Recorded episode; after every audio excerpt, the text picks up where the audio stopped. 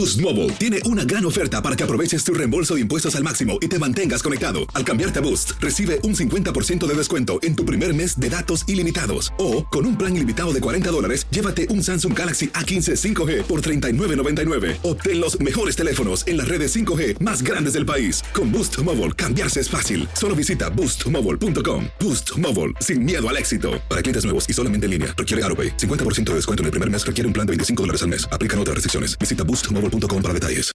El siguiente podcast es una presentación exclusiva de Euforia On Demand. Queridos amigos, ¿cómo están? Me da mucho gusto saludarlos. Bienvenidos a Epicentro. Gracias por escucharnos como todas las semanas. Gracias por descargar nuestro podcast, por darnos calificaciones generosas en las distintas plataformas. Es un placer estar con ustedes todas las semanas para conversar, aunque sea un poco, aunque sea un ratito, sobre lo que ocurre en nuestro mundo. El día de hoy un tema que creo es interesante.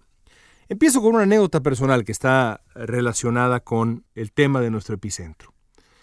Los mexicanos estamos acostumbrados a despertar todos los días con las palabras del presidente de México. Andrés Manuel López Obrador decidió desde el principio mismo de su presidencia que daría una conferencia de prensa diaria a la que no ha fallado prácticamente nunca, con eh, contadas excepciones, la más eh, reveladora, las dos semanas, si la memoria no me falla, que López Obrador tuvo que estar fuera en eh, su convalecencia de el COVID-19, enfermó de COVID-19, se contagió de coronavirus en una, en una gira por Nuevo León y San Luis Potosí se confirmó que así era y bueno, luego estuvo convaleciente y aparentemente eh, de gravedad, de gravedad.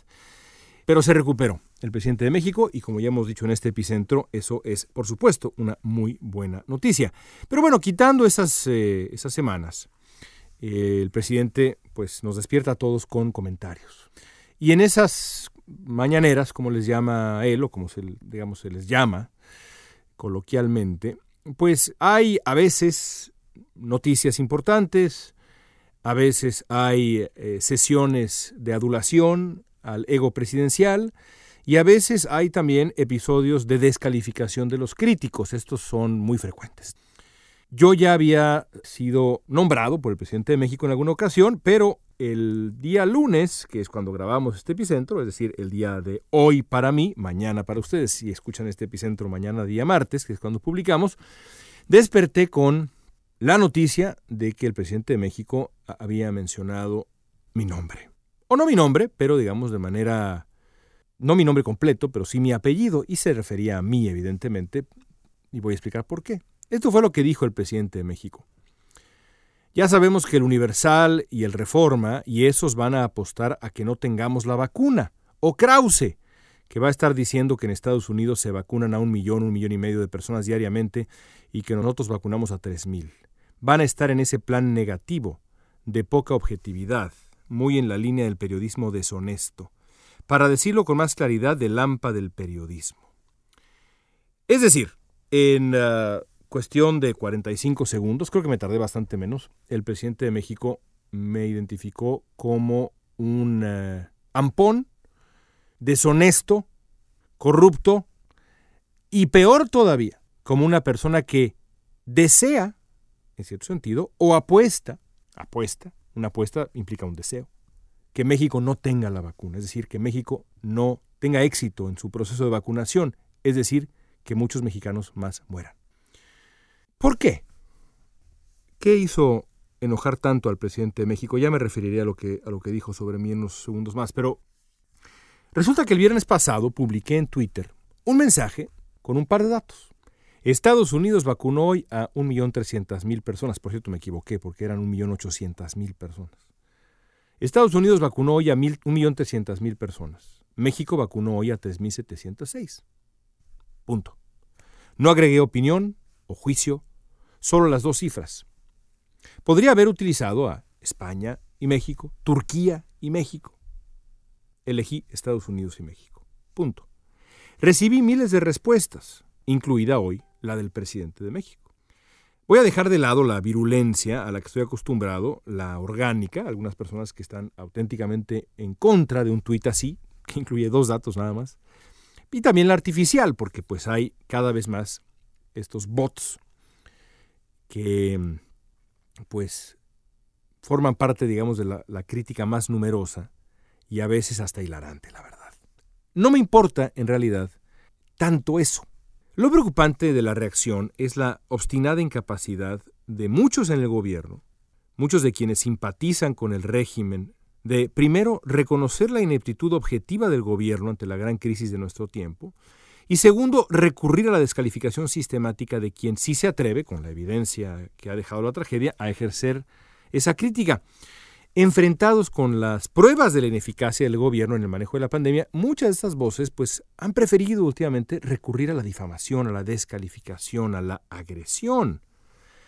Un ejemplo claro, más allá de mi persona, es el inusitado ataque en contra de una mujer que se llama Lorian Jiménez Phoebe. Ella es autora de un libro que se llama Daño Irreparable, el primer libro de los muchos que pues uno espera y supone se van a escribir sobre las decisiones del gobierno mexicano frente a la pandemia, sobre todo de Hugo López Gatel, el subsecretario de Salud. El libro de Jiménez Phoebe, creo que se pronuncia Phoebe, no es perfecto, ¿eh?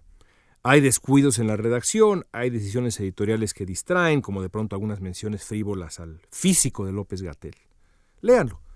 Pero de ahí en fuera, Jiménez Phoebe ofrece un recorrido muy meticuloso de los pasos que llevaron a México al fracaso de la contención de la pandemia, porque México ha fracasado en la contención de la pandemia como fracasó Estados Unidos, como fracasó Brasil, como fracasó la India.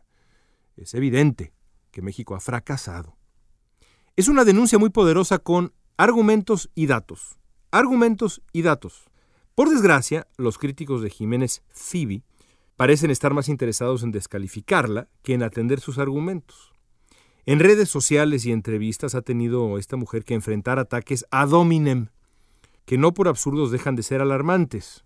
¿Qué es un ataque ad hominem? Un ataque ad hominem es básicamente el atacar a la persona que hace el argumento y no a su argumento. Es así de sencillo. Ahora, estos ataques son alarmantes no porque puedan herir la susceptibilidad de esta mujer, de la autora de este libro, porque a juzgar por su propia disposición al debate, que le gusta debatir, pues ella no se arredra preocupan por la facilidad con la que los críticos de Jiménez Fibi y de muchas otras voces que han denunciado los errores del gobierno mexicano incurren en falacias lógicas y otros atajos vergonzosos con tal de evadir lidiar con los argumentos y los hechos. Yo me pregunto, ¿importa más quién es Jiménez Fibi? Su biografía, su preparación académica y hasta su supuesta inclinación política, la persona que es ella o la evidencia que presenta. Ella o sus argumentos. Si lo que se quiere es honrar la verdad y tener un debate responsable, serio, sobre las decisiones del gobierno, las omisiones del gobierno en la pandemia, importan los datos y argumentos de Jiménez Fibi. Si no, entonces el ataque contra esta mujer y otros más tiene otra intención, muy distinta a la de enfrentar con honestidad y eficacia esta crisis sin paralelo. ¿Qué es eso que parece importar más que el diagnóstico honesto de los errores del año terrible que se ha ido?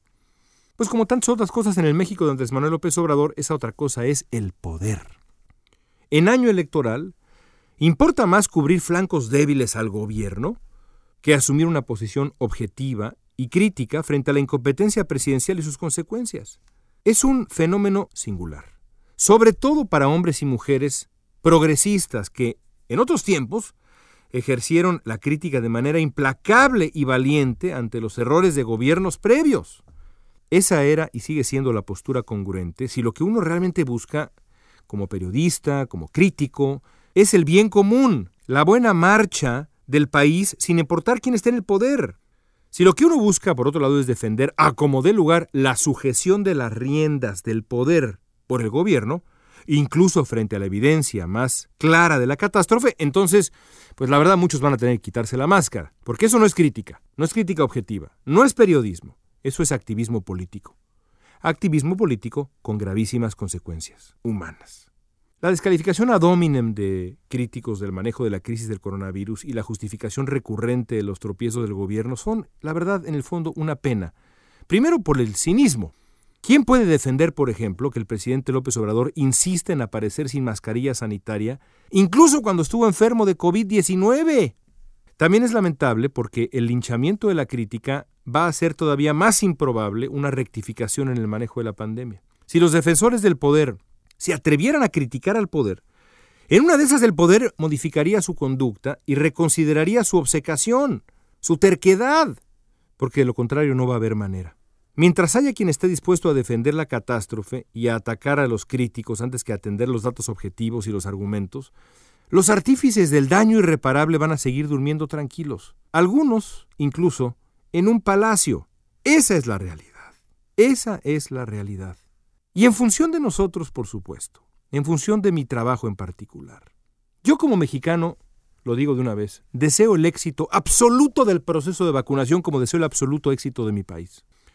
Deseo que se usen vacunas seguras y eficaces. Deseo que se apliquen de manera atinada, segura y veloz, sin la tentación de utilizar ni una sola de esas vacunas con motivos político-electorales, porque no son para eso. Son para salvar vidas mexicanas lo antes posible, de la manera más eficaz y segura. Y mi trabajo como periodista irá hacia eso. Sugerir que cualquier mexicano, cualquier mexicano, desea lo contrario, activamente. Apuesta por lo contrario, como dijo el presidente de México hoy, frente a millones, porque la mañanera no es una reunión de cuates, ¿eh? es la mañanera. Es de verdad de una vileza insuperable, insuperable. Y duele, duele. Bueno, ahí la dejamos. Amigos, gracias por estar con nosotros. Ese fue nuestro epicentro. Regresamos la próxima semana con mucho, pero mucho más. El pasado podcast fue una presentación exclusiva de Euphoria On Demand. Para escuchar otros episodios de este y otros podcasts, visítanos en euphoriaondemand.com. Boost Mobile tiene una gran oferta para que aproveches tu reembolso de impuestos al máximo y te mantengas conectado. Al cambiarte a Boost, recibe un 50% de descuento en tu primer mes de datos ilimitados. O, con un plan ilimitado de 40 dólares, llévate un Samsung Galaxy A15 5G por $39.99. Obtén los mejores teléfonos en las redes 5G más grandes del país. Con Boost Mobile, cambiarse es fácil. Solo visita boostmobile.com. Boost Mobile, sin miedo al éxito. Para clientes nuevos y solamente en línea, requiere AroPay. 50% de descuento en el primer mes requiere un plan de 25 dólares al mes. Aplican otras restricciones. Visita Boost Mobile para detalles.